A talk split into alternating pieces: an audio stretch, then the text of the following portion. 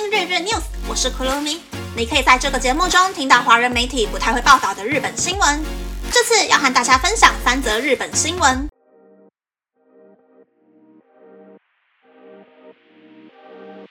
第一则新闻是东京都内二十三区中哪一区的居民薪水最高？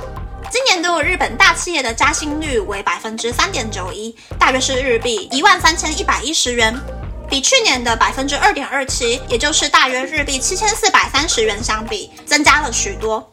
但实际上，由于物价一直上涨，薪资是否真的呈现正成长还不得而知。不过，对于上班族来说，已经算是好消息了。日本厚生劳动省的二零二二年工资结构基本统计调查就可以发现，上班族每个月的平均收入是日币三十一万一千元，平均的年收入是日币四百九十六万五千元。尽管有人说日本的终身雇佣制即将结束，但上班族的薪资还是随着年龄一同增长。二十五到二十九岁的日本上班族平均年薪是日币四百零三万六千元，三十五到三十九岁则是日币五百零八万七千元，四十五到四十九岁则是日币五百六十三万五千元。来到五十五到五十九岁时，日本上班族的平均年薪达到最高点的日币五百九十万三千元。不过，平均薪资还是会因为性别和最终的学历而出现明显落差。例如，男性的平均年收是日币五百五十四万九千元，女性则是日币三百九十四万三千元。又或是大学毕业生的平均年收是日币五百八十七万一千元，研究所毕业生则是日币七百八十六万四千元。相对于正社员的平均年收日币五百三十万五千元。非正社员则是日币三百零六万四千元，差了快两百万。以地区来说，东京都的平均年薪是日币五百九十八万九千元，最低的冲绳县则是日币三百七十五万四千元。而东京都内二十三区平均年薪最高的是港区的日币一千四百七十一万三千元，其次是千代田区和涩谷区，平均年薪也都有超过日币一千万元。但平均年薪最低的足利区则是日币三百六十六万九千元，比起港区整整少了一千万元以上。第二则新闻是玻璃酒瓶数量不足，让日本酒厂非常头大。现在本该是夏天的酒出货的旺季，但日本全国缺玻璃瓶，让日本酒商伤透脑筋。秋田县的丸之内酿造在社群软体上提到没瓶子的问题，到底要持续到什么时候呢？酒厂表示，从去年十一月开始就很难拿到酒瓶，现在甚至不能选择瓶子的种类了，因为没有绿色的瓶子，只能把酒装在咖啡色的瓶子里贩售。造成酒瓶不足的原因是新冠疫情严重影响餐饮业，一生瓶的出货量从二零一九年的四千九百三十六万瓶下降到二零二一年的三千八百九十二万瓶。近期酒瓶的出货量有稍微回升。但是兵库县的大型制瓶工厂在去年十二月开始停工，于是，在疫情缓和后，需求量大增的现在出现了酒瓶不足的状况。此外，这波玻璃瓶不足的问题也蔓延到了夏日祭典中常出现的弹珠汽水上。第三则新闻是，每年存日币三百四十万元的家庭主妇存钱的秘诀就是维持身体健康。至今为止，存了日币一千五百万元。大约台币四百五十万元的家庭主妇七口公开她的存钱心法。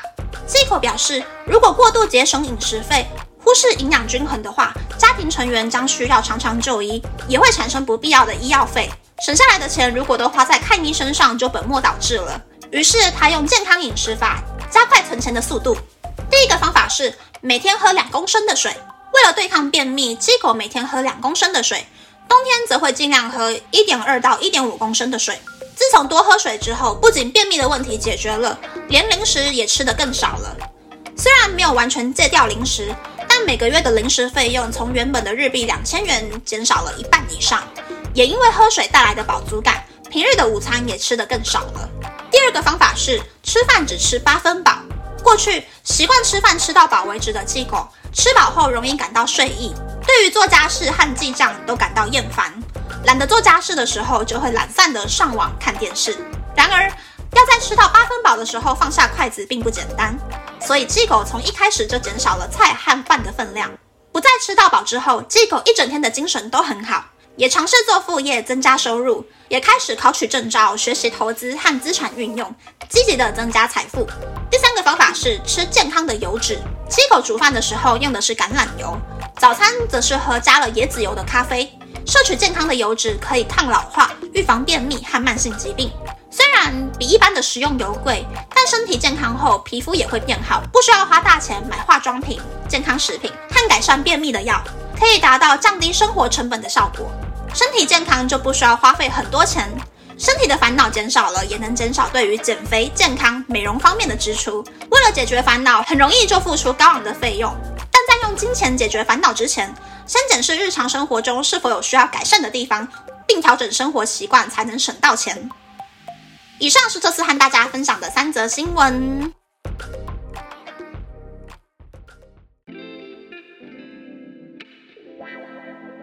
新闻是东京都港区薪水很高很高的新闻。据说港区居民中每七个人就有一位是社长或是公司的董事。六本木、青山、马步、白金台、赤坂、虎之门、新桥、台场、品川车站，甚至是东京铁塔，都是在港区的范围之内。另外，还有七十三个国家的大使馆也选择在港区驻扎，就连不是大使馆的台北驻日经济文化代表处 （A.K.A. 谢长廷）的办公室也是在港区。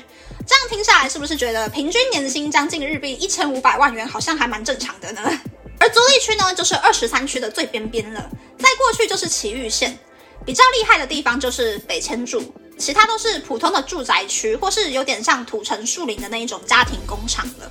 治安我觉得也不算挺好的，除了北千住之外，其他地方我都不太会考虑。如果向往在东京住小透天的话，是可以考虑足立区的，因为现在三层楼的小透天应该售价还不到日币四千万元。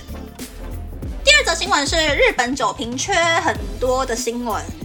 通常呢，绿色的一升瓶装的是夏天卖的味道比较清爽的日本酒，而咖啡色的一升瓶装的是冬天可以加热兑热水的日本酒，或者是芋头烧酒。酒瓶不够的话，就只能装其他颜色的瓶子，或是把去年夏天做的已经冷藏起来的酒倒掉，改装新酒。以工厂的角度来说呢，把酒倒掉很心痛之外，找人把酒倒掉还要再多花人事费用。也难怪日本酒工厂现在会这么烦恼了。第三则新闻是健康能省钱的新闻，我好像也陷入这个误区了，因为内脏脂肪指数偏高，所以我花钱买了一个月下来日币四千多元的健康食品。但其实只要少摄取饱和脂肪酸，控制每天摄取的油脂量，就可以避免这个问题了啦。然后多喝水的确是可以增加饱足感。但是我每天都需要喝咖啡续命，没有咖啡我就跟丧尸一样没有精神呐，如同行尸走肉一般。那我还是少吃一点点饭，多存一点点咖啡钱吧。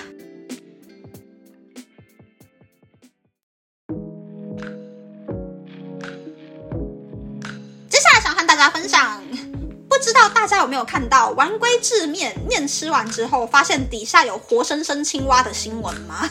丸龟制面为了夏天呢，在上礼拜发售了以杯装沙拉为概念的杯装乌龙面，而且还在很多平台上面提前两三个礼拜在打广告。没想到在长崎县的某个丸龟制面的分店卖出的杯装乌龙面，居然发生了已经整杯吃光光，才看到杯底的酱汁里面有一只绿色的小青蛙活蹦乱跳的食安问题。虽然现在丸龟制面还在调查是什么原因造成了这起事件。但是他们推估呢，青蛙可能是混在铺在乌龙面上的沙拉叶里面，然后随着工厂出货之后，就这样进到店铺，落到消费者的手中。但是青蛙在杯底伸展四肢的那个影片，应该会让今年夏天想要吃沙拉减肥的人打退堂鼓吧？那么，那么这次的分享就到这边，不知道大家喜不喜欢这样的节目呢？欢迎大家留言和我分享你的想法。喜欢这个节目的朋友，可以在 Apple、Spotify、Google、s o u n KKBox、My Music、First Story、Mixer Box 等 Podcast 平台和 YouTube 订阅《东京日日 News》，或是在 s o u n 小额赞助这个节目，然后追踪《东京日日 News》的 Instagram 看今天的延伸内容哦。